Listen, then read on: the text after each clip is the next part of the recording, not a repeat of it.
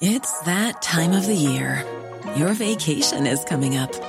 You can already hear the beach waves, feel the warm breeze, relax, and think about work. You really, really want it all to work out while you're away. Monday.com gives you and the team that peace of mind. When all work is on one platform and everyone's in sync, things just flow wherever you are. Tap the banner to go to Monday.com.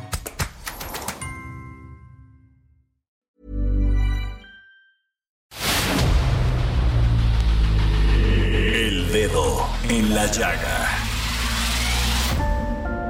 Había una vez un mundo en el que nadie creía. Un país de historias inexplicables. Una nación con personajes asombrosos. Santo Tomás tenía razón. Hay que ver para creer. El México increíble. Las verdades que duelen. La voz de los que callan. El dedo en la llaga. Infórmate, diviértete, enójate y vuelve a empezar. El Heraldo Radio presenta El Dedo en la Llaga con Adriana Delgado. Ay, ojalá que nunca se apague la luz que tienen tus ojos. Que nunca te falte nada, porque tú te mereces todo. Tú eres la culpable que yo en este mundo loco. Ay, la única mujer que en esta vida nunca me ha dejado solo. ¿Cómo te pago? Se llama esta buena rolita de tarde de este, de este martes este, para iniciar el dedo en la llaga. Fíjese usted que la voz que estamos escuchando es la del cantante cubano Leiner. ¿Se escucha bien o vamos a escucharlo un poquito más?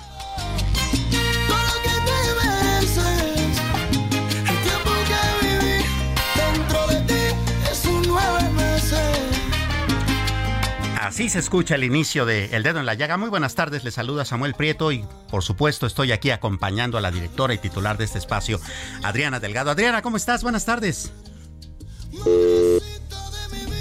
Ah, bueno, ahí tenemos un poquito de, de- problemas con la comunicación. Ella está ahora pues eh, haciendo, eh, eh, cumpliendo una asignación periodística, por ello pues eh, estará en unos minutos más aquí en esta cabina, pero bueno... por supuesto, de, de momento permanecemos enlazados con ella. Iniciemos entonces el dedo en la llaga con Héctor Vieira y el primer resumen de noticias.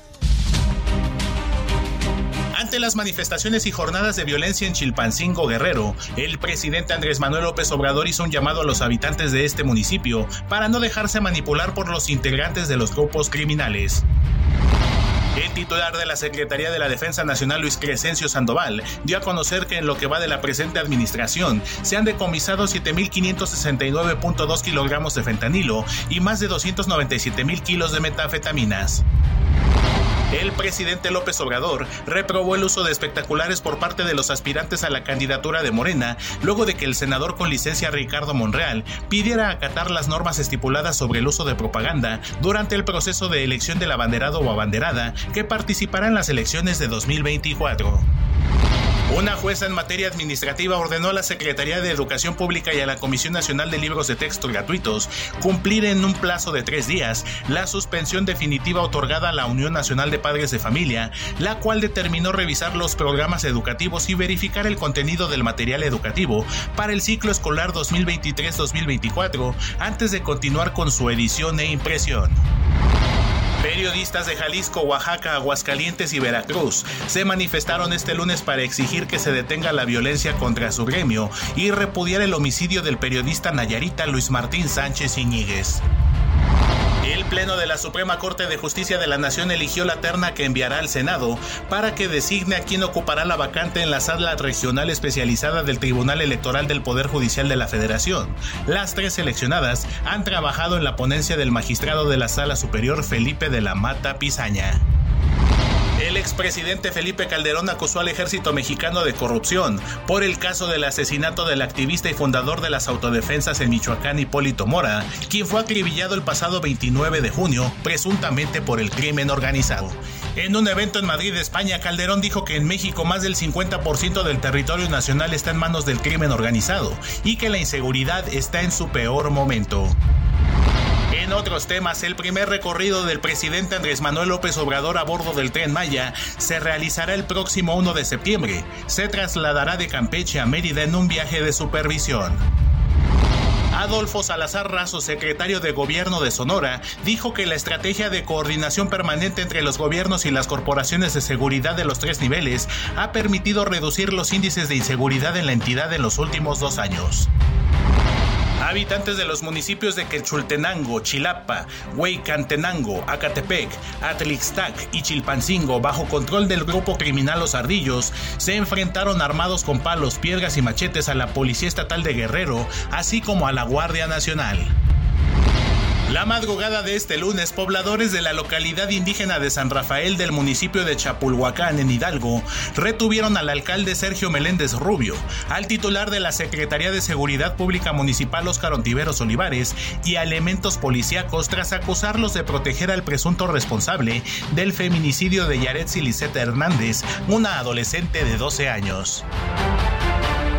Pues vaya que están nutridos los temas de esta tarde acá en el dedo en la llaga y por supuesto estamos también muy en seguimiento de todo lo que está pasando en el ámbito político. Usted sabe, la cosa ahorita está bastante caliente, ¿no? Bastante intensa considerando que estamos ya, eh, aunque no deberíamos todavía legalmente, pues en un proceso preelectoral bastante intenso. Y saludo ahora sí con mucho gusto a la directora de este espacio, Adriana Delgado. Adriana, ¿cómo estás? Sammy, es que ya sabes que los teléfonos no tienen palabra y la tecnología menos. Oye, pues qué gusto saludarte y creo que tenemos una gran entrevista en este momento con Ricardo Monreal, que ya debe estar en la otra línea, si es así, eh, Sammy. Sí, en eso estamos, estamos en ya en este logrando el enlace. Ah, bueno, porque andan ahorita, este, pues las cocholatas, como les dice el presidente, nosotras no se los pusimos ese nombre es este, pero mientras conectamos a Ricardo Monreal que anda en gira igual que los que los otros este los otros ¿qué podríamos decir, Sammy? ¿Cómo les podremos llamar? Delegados de la Cuarta Transformación en busca de ser el representante de los comités de la defensa de la Cuarta, cuarta Transformación o cómo se les tiene que decir. Pues eh, Yo tengo muchas dudas ahí. Claro, al parecer pues ellos mismos se autodenominan aspirantes, ¿no? A la coordinación de defensa de la Cuarta Transformación. Ah, bueno, entonces bueno, aspirantes. Claro. fíjate que en una de esas, déjame platicarte que hoy entrevisté para el programa del dedo en la llaga televisión a Dan Augusto López.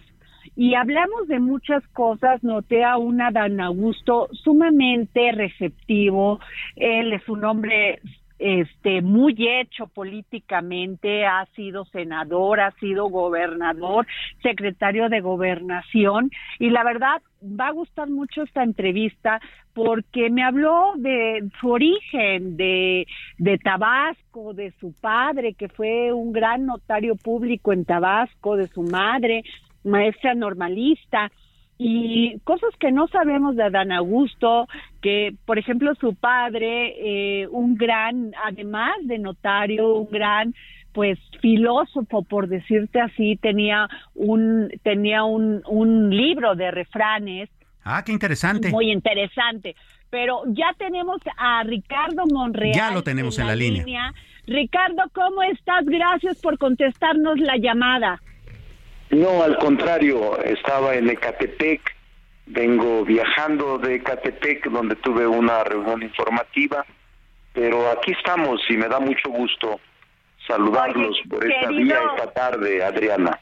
Querido Ricardo, ya a estas alturas debes de estar verdaderamente agotado. No paras, andas de un municipio a otro en esta pues este en esta búsqueda de ser quien lleve todos los esfuerzos de la cuarta transformación en esta cómo se les llaman comités de, de defensa de la cuarta transformación no mira es un eh, procedimiento interno inédito muy imaginativo muy creativo. No dejo de pensar que es innovador muy cercano y una línea muy delgada con la legalidad, porque se autorizó por el Consejo Nacional la elección de un coordinador nacional de la defensa para la transformación o por la transformación. Y este nombramiento lo habilitaron desde el punto de vista interno con militantes y simpatizantes y es en lo que estamos nosotros participando para la nominación. Pero estoy tranquilo, contento, sí cansado. Llevo 14 estados, 35 asambleas informativas en 35 municipios con el de Catepec. He recorrido cerca de 15 mil kilómetros y me faltan todavía 22 estados del país que espero recorrer en los próximos 46 días, pero con mucho ánimo, eh, con mucho entusiasmo, Adriana, Samuel, estoy muy tranquilo y muy contento de esta situación. Ricardo, tú siempre, tú conoces el país, tú siempre lo has recorrido, pero mi pregunta es esta, ahora que lo estás recorriendo nuevamente en búsqueda de esta aspiración, ¿qué, te dice? ¿Cómo te está hablando México? Mira, mm, yo veo un país eh, con esperanza, a pesar de que mm, siento que las políticas públicas del presidente han dado una esperanza, por ejemplo, la política social, eh, la política económica. Sí hay preocupación, debo de decirlo con toda seriedad, en temas como el de la seguridad.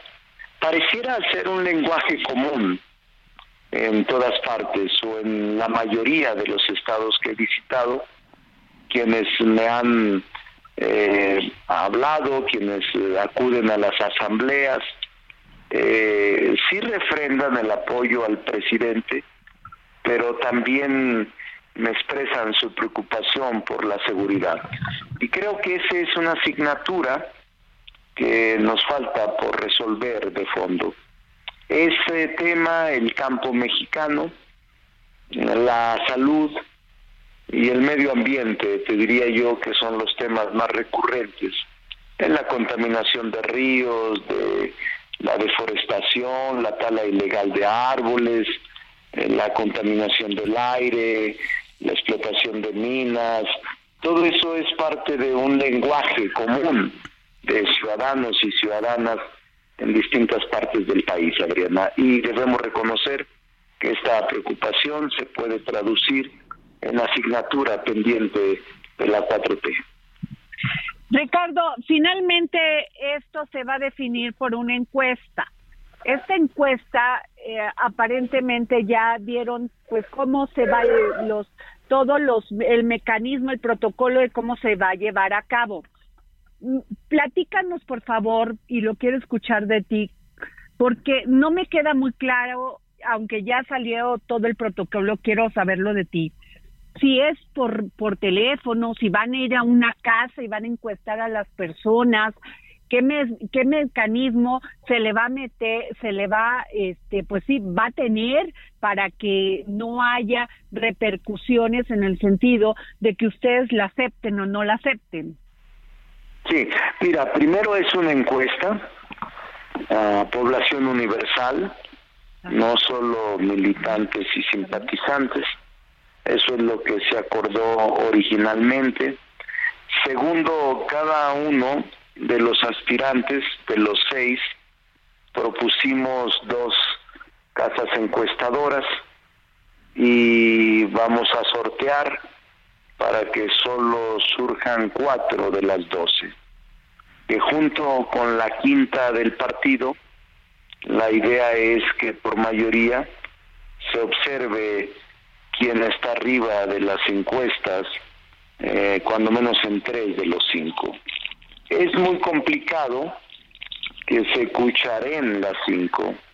Yo no creo que haya posibilidades, porque el muestreo no hay forma de que lo alteren, nadie sabe. Es más, todavía no nos ponemos de acuerdo del número de cuestionarios que deberían de aplicarse en casa habitación, en domicilio. No será en la calle, no será telefónica, no será en lugares distintos o centros de trabajo o de recreación. No, se hará en casa para que el sesgo de la propio error sea cada vez menor. Esa es la idea, Adriana. Entonces, son cinco encuestas, cuatro externas, la del partido, y yo no, puedo, no creo que las cinco se puedan equivocar. Es muy difícil que eso suceda en la práctica. Okay. Samuel Prieto. Eh, muchas gracias, este, Ricardo. ¿Qué tal? Gusto saludarle. Eh, justamente hablando de todas estas eh, inquietudes que está usted recogiendo entre la ciudadanía, por supuesto, coincidimos muy fuertemente en que la de la seguridad pública es tal vez la más sentida y la más recurrente entre todos los mexicanos. también sabemos que usted tiene ya esbozado un, proyecto, pues, robusto de, de administración pública federal, si es que llegase a incluso a ganar la candidatura y después la presidencia, pero en en este punto quisiera preguntarle un poco contrastando ideas y en el ánimo de la propuesta. Ayer eh, Marcelo Ebrard decía, por ejemplo, que en términos de seguridad que presentaba su programa del Ángel, que consistía básicamente en utilizar rastreadores, incluso drones y hasta inteligencia artificial para devolver la seguridad al país. ¿Cuáles serían los esbozos generales de la propuesta de usted? Mira, presenté como él lo hizo eh, una propuesta bien diseñada que está en mi página de internet sobre seguridad pública. La presenté en el Colegio de México, en el seminario sobre seguridad y violencia. Y los trazos generales podría resumírtelos brevemente. Es atención y prevención, primero, Segundo, atender las causas. Tercero, coordinación entre todas las policías o cuerpos policíacos. Cuarta, labores de inteligencia, privilegiarlos para poder eh, ejercer estrategias con precisión en los puntos claves. Sexto, reforzar a las policías con tecnología de punta, de tal suerte que los criminales no tengan mejores elementos que nosotros, tanto en el ejército mexicano como en los cuerpos policíacos civiles. Y eh, podría decirte que la mejoría de su seguridad social, de sus salarios, el de su familia, porque finalmente el soldado, el marino, el policía arriesga todos los días su vida y no sabe si regresa a su casa. Entonces yo planteaba la mejoría en su haber personal, en su seguridad social, en su salario, en sus seguros y en de su familia. Esas son las partes que estoy planteando y claro, no son tan sencillos, es un documento amplio que lo desarrollo con mucha seriedad para el próximo sexenio. Ricardo, ya te he preguntado esto, pero quiero que se los digas a todas las mujeres que nos están escuchando en este momento. Nos preocupa mucho lo has planteado en, al inicio de esta plática, el tema de la seguridad, pero sobre todo a las mujeres nos preocupa mucho nuestra seguridad. El tema de los feminicidios ya es alarmante, es cruel, es indignante y, y nos sentimos inseguras en este país, Ricardo. Sí, yo creo que es el tema central. Eh, yo creo que esta es la asignatura en la que tenemos que tener atención tenemos que lograr que eh, esto se enfrente con éxito muy rápido. Es inadmisible, Adriana, que el feminicidio eh, se arraigue en cualquier parte del país, en cualquier lugar. Es inadmisible que se sigan cometiendo crímenes de odio o crímenes de género no, no podemos admitirlo porque estaríamos asistiendo a una sociedad bárbara, a una sociedad de caos, a una sociedad de desorden. No, yo, sí creo que vamos a lograr contener este eh, flagelo, este cáncer, y vamos a proteger a la mujer. De hecho, en la Congreso de la Unión, en las cámaras, aprobamos varias leyes que previenen la violencia contra las mujeres, que agravan los delitos del feminicidio o que establecen sanciones ejemplares para aquel que incumple con las pensiones o acude a la violencia como un método cotidiano de trato para las mujeres y sus familias.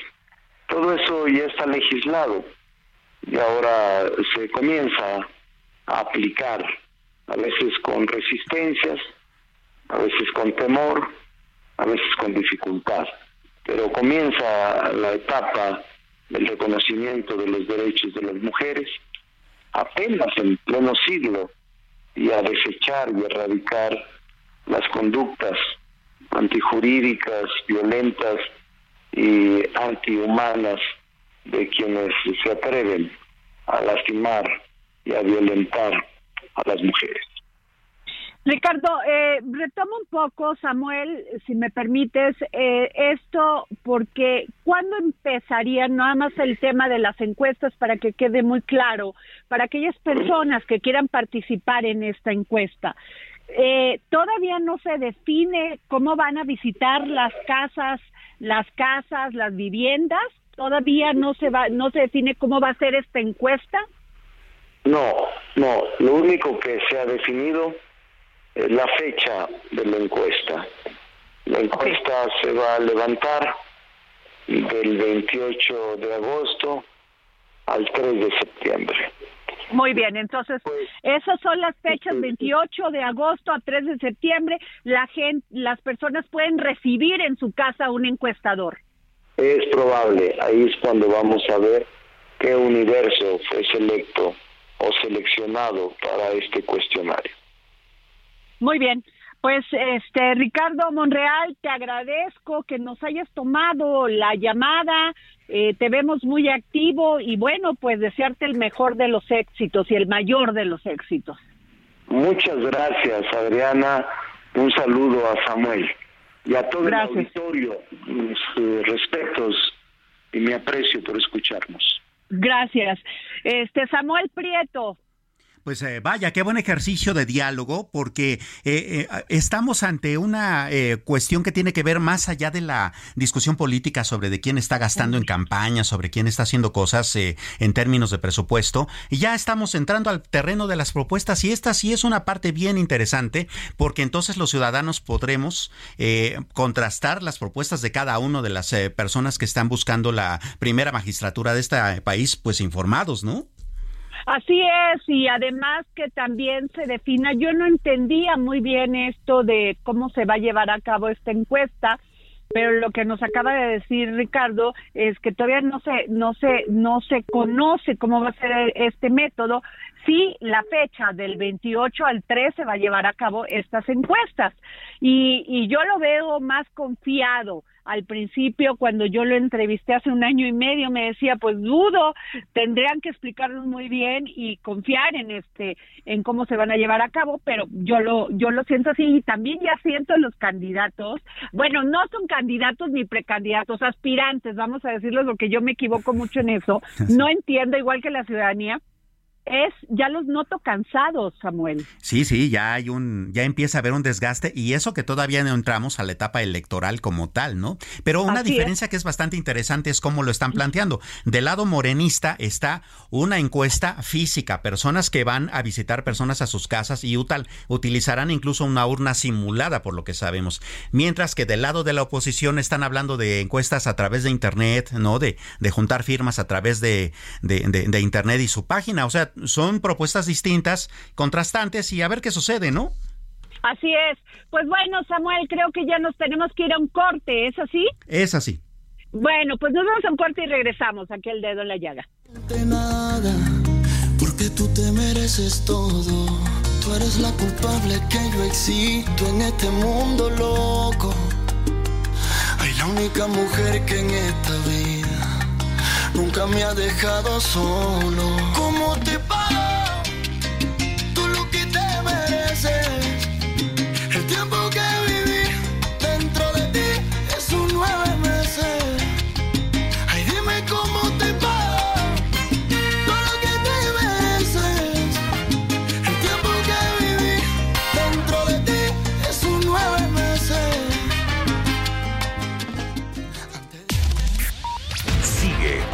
Delgado en su cuenta de Twitter arroba Adri Delgado Ruiz.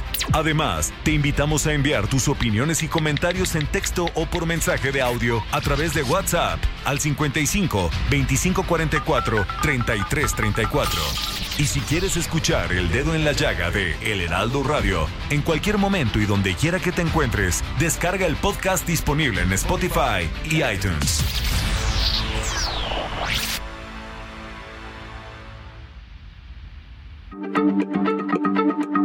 Heraldo Radio, la H se lee, se comparte, se ve y ahora también se escucha.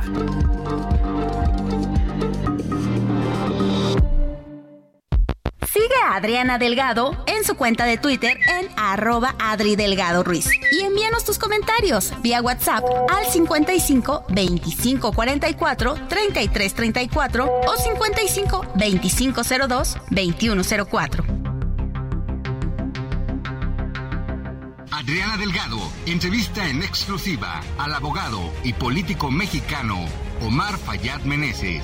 A ver, me queda claro, no es partido, no es organización, es simpatizantes que van con tu proyecto, que creen en, en una nueva propuesta para México, para Hidalgo. ¿Es así? Así es. Así es. Y ese grupo, en lo inmediato, unas semanas, porque tenemos que hacer una reflexión muy profunda yo habré de consultarles a todos. Esto es un grupo muy chiquito. ¿Dónde quieren que lo pongamos?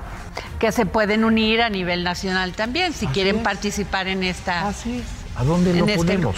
¿Quieren que lo pongamos? A ver, este, evidentemente, eh, con todo el respeto, no iría a los partidos aliados con el PRI. Sea, este, lo, aprecio, tengo muchos Sería como una fuerza política aparte. tengo amigos panistas muy queridos y no los quiero agraviar. Pero si el PAN va en alianza con el PRI, yo no, no coincido con ellos. Y, con el PRD también los respeto mucho, los quiero mucho, a los chuchos les tengo aprecio, y en fin, este, pues, hemos andado tanto en la vida, pero si van a ir con el PRI. Mother's Day is around the corner. Find the perfect gift for the mom in your life with a stunning piece of jewelry from Blue Nile. From timeless pearls to dazzling gemstones, Blue Nile has something she'll adore. Need it fast? Most items can ship overnight. Plus, enjoy guaranteed free shipping and returns. Don't miss our special Mother's Day deals. Save big on the season's most beautiful trends. For a limited time, get up to 50% off by going to BlueNile.com. That's BlueNile.com. Con esta licencia. Yo no debo estar porque meto ruido este, Eh, los distraigo. El PRI requiere dirigentes que se concentren en ganar las elecciones y si yo estoy ahí los distraigo. Entonces, este, yo no quiero ser una piedra en el zapato de nadie, de nadie. Este, esto poquito que tengo puede ir a otro partido político. Este, tenemos ofrecimientos, hay diálogo incluso. Este, no voy a dar nombres, ni, cifras, ni señales exactas, este, porque tampoco quiero agravar a nadie ni quiero ventilar nada que no se tenga que ventilar públicamente pero ah, sí tenemos diálogo político. En este momento con tres partidos políticos que están interesados en que esa ronchita pues a lo mejor se vaya para allá. ¿Por qué? Porque además, pues también como quedó la elección pasada. Jueves, 10.30 de la noche, El Dedo en la Llaga, Heraldo Televisión. Pues como verá, está bastante interesante esta entrevista que realizó Adriana Delgado. No se la pierda justamente este jueves eh, por la noche a través de Heraldo Televisión. No se la pierda, sin duda, es una entrevista que vale la pena ver. Héctor, ¿en qué otros temas estamos poniendo hoy el dedo en la llaga? El precio del café ha caído casi a la mitad.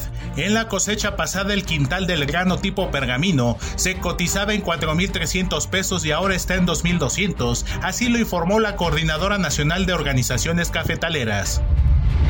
El presidente Andrés Manuel López Obrador anunció que se logró un acuerdo con los trabajadores de Mexicana de Aviación para adquirir la marca y utilizarla en la nueva aerolínea turística operada por militares. Luego de un avalúo, se estima que los trabajadores recibirán alrededor de mil millones de pesos como compensación.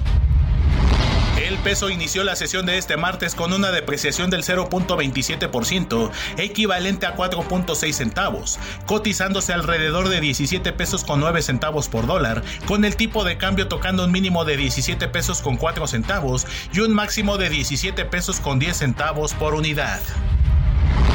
Un accidente de un helicóptero cerca del monte Everest en Nepal, que se registró este martes, dejó como saldo seis muertos, entre ellos cinco mexicanos y el piloto de la aeronave, así lo confirmaron las autoridades locales.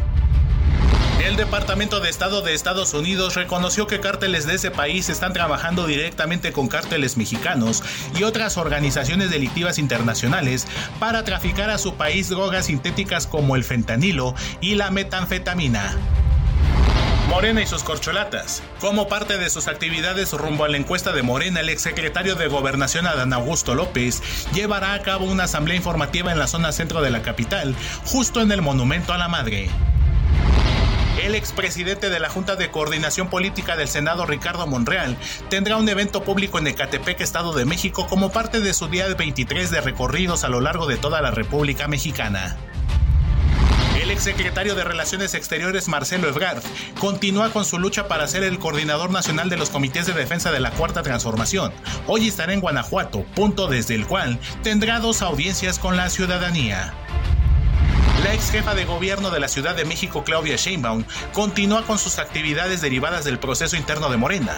Hoy se cumple el día 23 de recorrido y estará en el estado de Campeche. Y regresamos aquí al dedo en la llaga, ya estoy en la cabina, Sami, porque te había comentado que había ido a entrevistar a Adán Augusto López. Sin duda, una entrevista que, nos acabas de No, muy padre, porque él me habló de su familia, porque yo sí creo que tienes que conocer a los políticos de origen. Claro quiénes, quiénes fueron, dónde se, dónde crecieron, quiénes son sus padres, qué educación tuvieron, dónde desarrollaron toda su vida. Y yo no sabía, por ejemplo, que Adán Augusto tiene varias maestrías y una de esas en París. ¿eh? Es un hombre eh, académicamente muy preparado y con una gran estructura intelectual. ¿eh? Fíjate, de esa parte yo no la conocía. Claro, y es eh, bien importante, más allá del romanticismo de saber de dónde vienen los políticos con sus aspiraciones, tiene que ver con quiénes son, ¿no? Es decir, claro. Eh, entienden la pobreza porque la vivieron, entienden el esfuerzo académico porque también están incluidos en él y entienden entonces la política pública porque la viven. Así es, y además te voy a decir, me, me hablaba de una cosa muy importante, él recuerda como en Paraíso, de en donde nació, pues se comía la mejor nieve de piña o sea, eso me encantó porque ya se me antojó. Quiero ir ya a Paraíso Tabasco Sin duda. la nieve de piña. y me la imagino. Pero además, bueno, todo lo que fue su vida, su padre, que fue un gran notario, su madre, que ya te lo comenté. Y este, y además su padre, este, pues todos los días se iba a tomar un cafecito a un café muy conocido que ahorita regresando de esta entrevista les cuento un poco más para todos aquellos que son de Tabasco y que me digan si todavía está este café y si han ido a ese café que está ahí en Villahermosa. Muy emblemático, ¿no? Muy emblemático. Bueno, tenemos a la doctora Alma Maldonado, investigadora en el Departamento de Investigaciones Educativas del CINVESTAP, Centro de Investigación y de Estudios Avanzados del Instituto Politécnico Nacional, porque una jueza da plazo de tres días a la Secretaría de Educación, a la Secretaría, perdón, a la Secretaría de Educación Pública y a la Comisión Nacional de Libros de Texto Gratuitos para cumplir con la suspensión definitiva que ordena revisar el contenido del el material educativo. ¿Cómo está, doctora? Hola, ¿qué tal? Muy buenas tardes, Adriana y Samuel. Pues este Samuel Preto. Sí, eh, doctora, pues eh, es, justamente ya estamos básicamente en las vacaciones de verano, se terminó el ciclo escolar y no tenemos una idea de cómo vienen los libros de texto. Bueno, desafortunadamente, Adriana y Samuel, lo que tenemos son filtraciones numerosas sobre eh, los libros que posiblemente son los que van a ser utilizados para arrancar el año escolar. Eh, hemos visto distintas versiones de estos libros.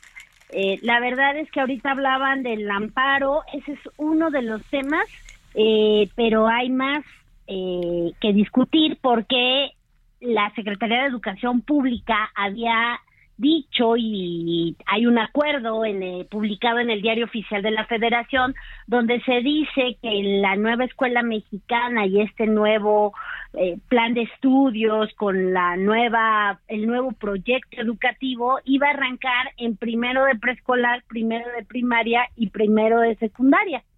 Y ahora tenemos con que no, eh, hay libros para los demás grados escolares, por lo menos de la primaria, hay también rumores sobre los libros de secundaria. Eh, lo que hemos visto, nos todas las personas que trabajamos en educativo, son libros que no pasaron por manos en temas de didáctica. No pasaron por eh, ilustradores profesionales, eh, se, se presumió el ahorro que ahora hay en los libros cuando en la educación pues es muy mal ahorrar dinero porque en realidad es se nos está como cortando. Este, doctora, ¿se podría mover un tantito porque se nos está cortando y esta parte ya no la entendimos, esta última parte? Claro, y esto oral, entender cuál es el, justamente el problema de que no sepamos los eh, mexicanos, particularmente quienes son padres de familia, qué es lo que va a pasar con sus hijos. Doctora, sí, la escuchamos. Sí. Ah, gracias. Eh, entonces les decía que pues hay muchas preocupaciones sobre esto, sobre qué va a pasar con si vamos a estar revisando los libros de los distintos grados o no. Eh, se presume un ahorro, no pasaron por los expertos en la materia, eh, tanto de contenido como de forma. Y entonces lo que hemos visto es muy preocupante en, en materias como matemáticas y en otras eh, donde se ha visto una carencia y una falta de eh, contenido y de tratamiento de los temas, pues para ayudar a los niños y a las niñas para su mejor aprendizaje. Claro, doctora, eh, en la historia muy reciente de eh, los libros de texto ha habido muchísimos, eh, muchísimas polémicas, desde faltas de ortografía garrafales en pleno libro de texto hasta cuestiones que tienen que ver con imprecisiones históricas, con sesgos ideológicos incluso y con cuestiones que tienen que ver hasta con la biología. Y otro punto, Samuel, que yo le pondría a la doctora Alma Maldonado, que es algo que me llama poderosamente la atención, sobre todo con este problema que tenemos de los feminicidios.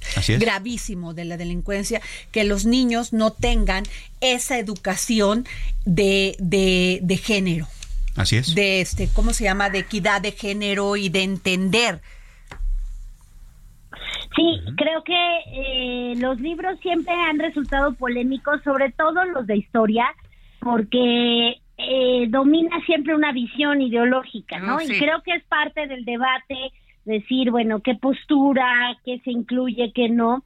Lo que pasa es que ahorita el problema es que estamos hablando de una situación post pandemia, primero, donde no terminamos de analizar cuáles fueron los efectos de toda esta pandemia, no tenemos los datos suficientes, eh, hubo mucho rezago de aprendizaje y en lugar de estar viendo la situación y pensando cómo logramos resolver las, los efectos inmediatos también en lo socioemocional, aquí estamos arrancando con un proyecto educativo totalmente distinto, eh, eh, innovador en muchos sentidos, pero sin las condiciones adecuadas, porque para hacer un proyecto así necesitas capacitación docente, necesita recursos y toda una serie de estructura que no tenemos en este momento.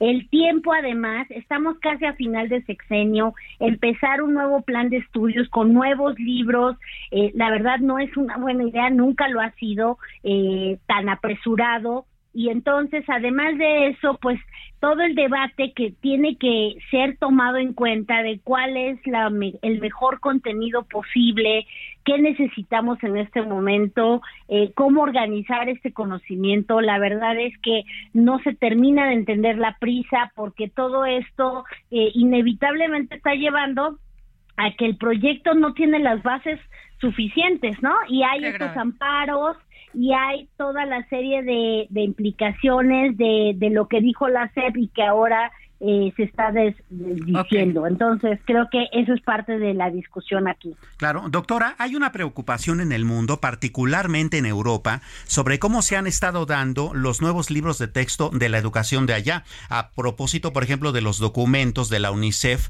y de la Agenda 2030, que es muy mencionada en el planeta, sobre cómo se da la educación sexual, por ejemplo, a los niños desde los cero años, desde la primaria, en donde ya se les están eh, introduciendo en temas, pues que no saben sabemos si tienen la madurez este, eh, emocional y física y, e incluso espiritual para poder entender esa cuestión. Y el debate es sobre si el prevenir el abuso contra los niños no implicaría un abuso per se. Una violencia contra ellos. Sí, claro, ese es el tipo de discusiones que tendría que darse entre especialistas, de ver cuál es el mejor momento, cuál es eh, la situación más adecuada para enseñar. Yo ponía ejemplos, hace poco me puse a revisar algunos de los libros y eh, sobre todo unos de, uno de segundos sobre eh, los, saberes y ahí venía ya descrito el aparato reproductor eh, femenino y masculino. Y yo me preguntaba si en segundo es buena idea cuando ahorita en la primaria lo están viendo los niños y las niñas en cuarto. Entonces, pero todo ese debate, digo, finalmente también somos una sociedad pues cada vez más abierta y los niños están en contacto con eh, medios masivos, ¿no? De manera mucho más temprana que en otras generaciones por la tecnología eh, pero esto lo tienen que dirimir especialistas y ver cuál será el mejor momento y el tratamiento más adecuado. Ese solo es un ejemplo, pero podemos hablar de matemáticas y de ciencias naturales y de lengua y entonces ahí podríamos ver pues que todo esto eh, no no lo puede tomar esta decisión sin quien ya ha estudiado mucho tiempo todos estos temas para saber cómo abordarlos mejor y para ayudarle a los maestros y a las maestras. Claro. Pues muy, muy interesante lo que nos dice y si nos permite, eh, doctora, vamos a estar en contacto con usted porque este tema no acaba aquí. Todavía le falta. muchas gracias a ustedes por el espacio. Gracias, doctora Alma Maldonado, investigadora en el Departamento de Investigaciones Educativas del el CINVESTAP. Así Samuel. Bueno, gracias, doctora. Y bueno, nos vamos a otro tema, Samuel. La violencia contra los periodistas no para. Y este es el caso de este asesinato que sufrió un compañero de nosotros y, y de un medio nacional como es La Jornada. Este periodista Luis Martín Sánchez Íñiguez fue hallado muerto este sábado en la localidad El Aguacate, municipio de Tepic, informó la Fiscalía Local. Y tengo en la línea a Juan Carlos Partida, corresponsal de la jornada en Jalisco. ¿Cómo estás, Juan Carlos? Y sé que está doliendo y ayer se manifestaron ustedes en, en Jalisco por este tema, en varias partes del país. Así, así fue, eh, Jalisco pues como estado vecino también, ¿no? Eh, pero pero también hubo protestas en, en Oaxaca, en Aguascalientes, en Veracruz, ahí mismo en Ciudad de México y por supuesto en Nayarit, ¿no? Donde acusaron la falta de acciones en Tepic, de, de, acciones reales para protegerlos, porque aunque existe un mecanismo, pues bueno, como eh, la mayoría de los casos estos mecanismos funcionan eh, muy poco o, o, a veces pues nada, ¿no? Porque pues ya cuando alguien te quiere matar, pues desgraciadamente en este país de la impunidad, al, al existir la impunidad, justamente ese es el bastión del que se agarran los delincuentes pues para seguir delinquiendo porque pues no van a pagar. Pero pues buenas tardes antes que nada y saludos a todo el auditorio. Este Samuel. Sí, eh, Juan Carlos, bueno, lamentablemente eh, la muerte de nuestro eh, compañero Luis Martín Sánchez termina volviéndose un número y eso es todavía lo más indignante y preocupante. nos duele y te enviamos además un abrazo y nuestra solidaridad por ser un compañero de la jornada, pero nada más en lo que va de este año ya es más de una docena de compañeros nuestros que son asesinados y que sigue creciendo. Sí, es una cifra que, bueno, eh, de repente la, la, quieren disminuir, a veces también con dolo la quieren aumentar porque no se trata precisamente de periodistas, pero pues sí son trabajadores de los medios de comunicación, ¿no? Y yo quiero acentuar eh, eh, que en 2017 dos corresponsales de la jornada también fueron asesinados, ¿no? La corresponsal Miroslava Abrej en, en Chihuahua Sí, y, y en, en, en Sinaloa un amigo con el que yo comencé eh, pues estas líderes del periodismo allá en los noventas eh, Javier Valdés en el periódico Noroeste.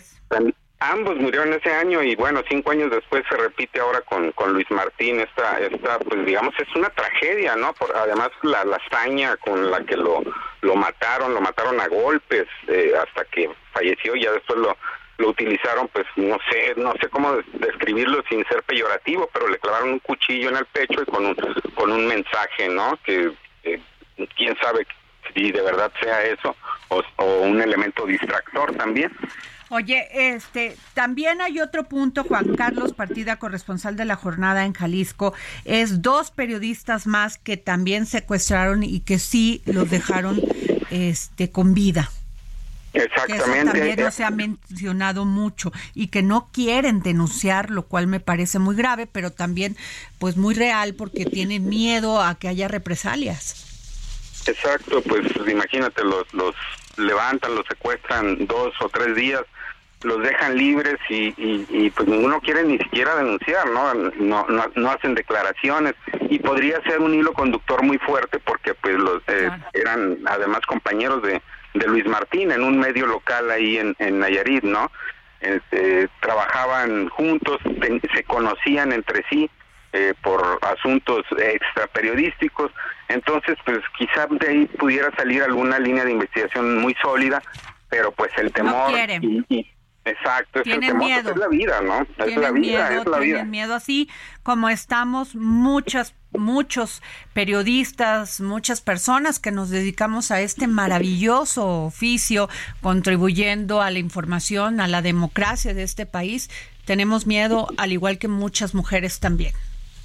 Y de eso se trata, fíjate, porque eh, pues asesinan a un periodista y la secuela es, eh, como bien dices, el miedo y, luego pues... Eh, la autocensura. Por, supervivencia, ¿no? Más que por o sea, ¿cómo, ¿cómo, te vas a...?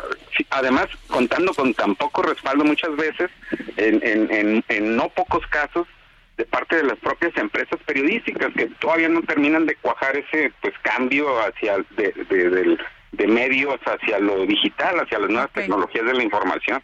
Terrible. Te agradezco mucho, Juan Carlos Partida, corresponsal de la jornada en Jalisco y compañero nuestro, que, que me hayas tomado la, la llamada pues estamos muy tristes por este asesinato de nuestro compañero Luis Martínez Sánchez Íñiguez. Claro, y, agradezco pues la solidaridad también de hacer extensivo esto, pues para buscar que las autoridades reaccionen de forma inmediata, ¿no? De forma eficaz. Muchas gracias, compañero.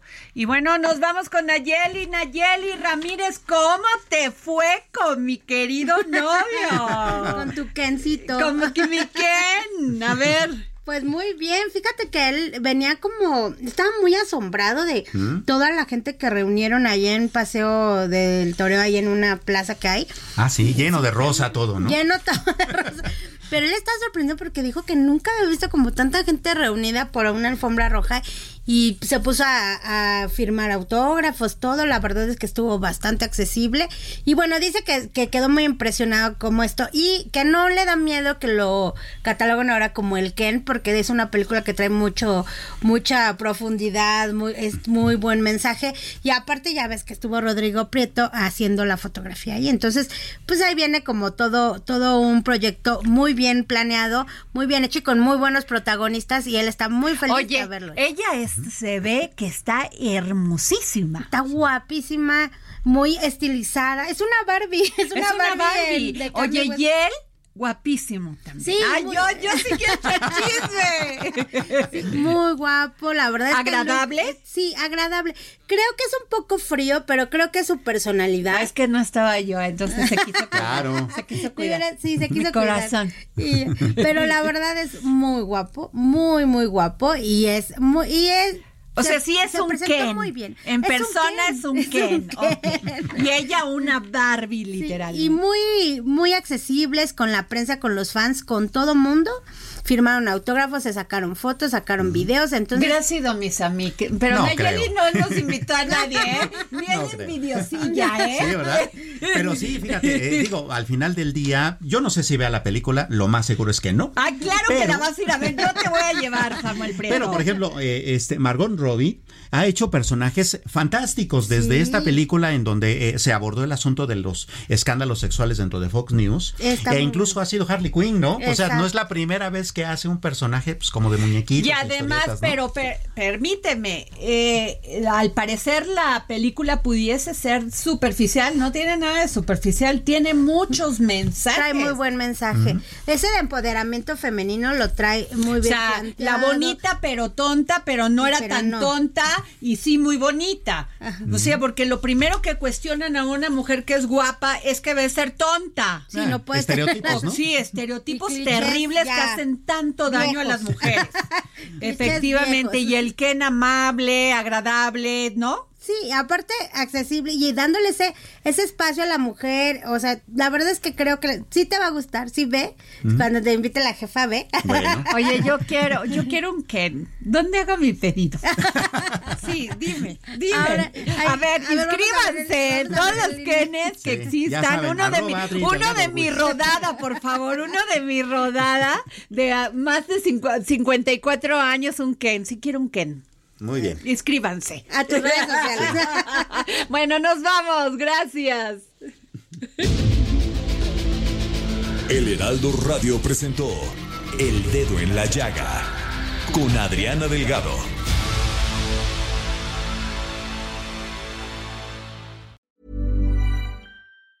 Planning for your next trip? Elevate your travel style with Quince. Quince has all the jet setting essentials you'll want for your next getaway, like European linen, premium luggage options, buttery soft Italian leather bags, and so much more. And is all priced at 50 to 80% less than similar brands. Plus, Quince only works with factories that use safe and ethical manufacturing practices. Pack your bags with high-quality essentials you'll be wearing for vacations to come with Quince. Go to quince.com slash pack for free shipping and 365-day returns.